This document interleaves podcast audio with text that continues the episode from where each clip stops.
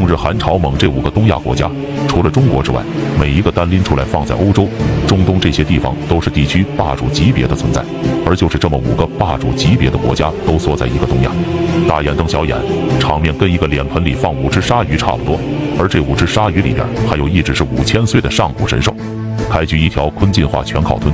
东亚的每一个国家都强得离谱，这一点我们都不用说东亚，从东南亚的小邻居越南就能看出来，我们眼里的越南就是个跑龙套的，脏乱差，穷破小，经济全靠中国旅游业带动。但真实的越南外号亚洲狼，又穷又能打，要不是中国看着这个白眼狼的小弟，当年差点统一东南亚，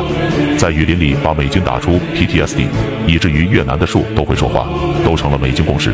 就这么一个让美军都能折戟沉沙的国家，不仅没有话语权，还天天被我们吵，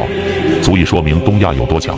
日本作为亚洲第一个完全工业化的国家，二战的时候又有万吨战舰和战斗机制造能力，能把英法联军一路打到缅甸太平洋岛屿。战争时，日本陆军穷的都啃树皮了，还能和当时后勤无敌的美国大兵打个一比一的交换，经济上也是世界一绝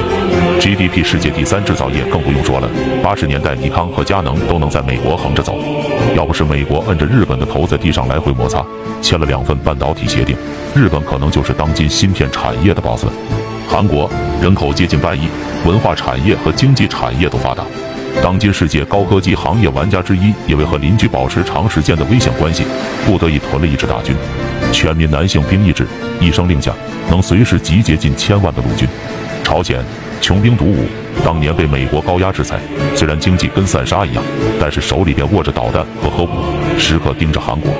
当年要不是美国人，朝鲜军队早就统一半岛了。蒙古，地球上最安全的国家，世界第二大国和世界第三大国的缓冲地。堪称世界和平的垫脚石，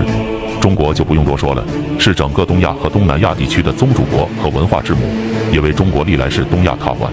所以说，我们对周围的邻居没有什么具体概念，是觉得反正都是比我们弱。但是事实是，如果放大到世界角度来看，东亚的却算得上是阳谷之地。首先，我们对朝鲜是什么概念？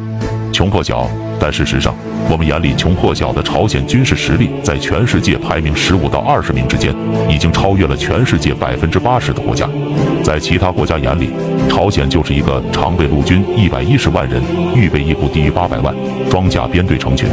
虽然装备都是爷爷辈的，但还是有主战坦克三千多辆，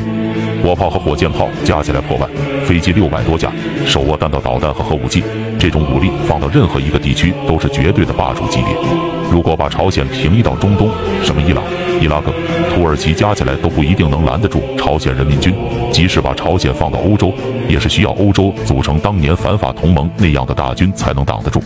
而且朝鲜还不一定会投降。就是这么一个武力充沛、军事实力秒杀百分之八十国家的朝鲜，过去几十年中一直窝在东亚，没有任何话语权。再说韩国，我们眼里的韩国是什么呢？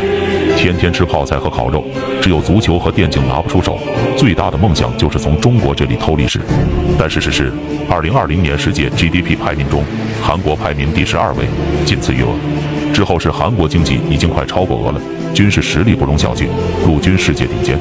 五千多辆坦克，光是第三代主战坦克就有两千多。说出来也许你不信，韩国的主战坦克数量比当年玩钢铁洪流的俄还多。海军五万多人，一百七十多艘舰艇，虽然没有航母，但是曲线救国搞了个两栖攻击舰，空军力量也是一水的美国 F 十六，和印度有的一拼。还有日本，我们眼里的日本是什么呢？有小礼物大意，趁人之危发动侵华战争，往海里倒核废水，被美国用核武轰炸后一蹶不振，生产寿司和二次元、岛国微电影等等。但真实的日本一度是 GDP 世界第三，全球火力指数排名第五，比法国和英国还强。如果把日本平移到欧洲，那么欧盟除了法国之外，没有一个能站着的。就是这么几个放在全世界都是霸主级的存在，都在东亚待着。如果说欧盟是简单模式，南美是普通模式，中东是困难模式，那么东亚就是地狱模式。说个更直观点的例子，在东亚里都排不上号的中国台湾省，空军也有三百多架飞机，全球排名第十；海军总排量二十七万吨，全球排名第七。这么说，如果今天台湾省长决定带领大家离家出走，武力入侵澳大利亚，那么只要没有其他国家的介入，台湾省部队打下澳大利亚只是时间问题。二零二零年，全世界军事力量的前十名里，东亚五国就有三个上榜。如果不是中国这个老大哥带着，随便放出去一个都是霸主。经济实力上也是，中国目前是世界第二经济体，日本是世界第三经济体，韩国是世界第十二经济体，三个国家的经济体量加起来就占了全世界三分之一。另外三分之一是美国和欧盟的，剩下三分之一是俄和全世界一起分。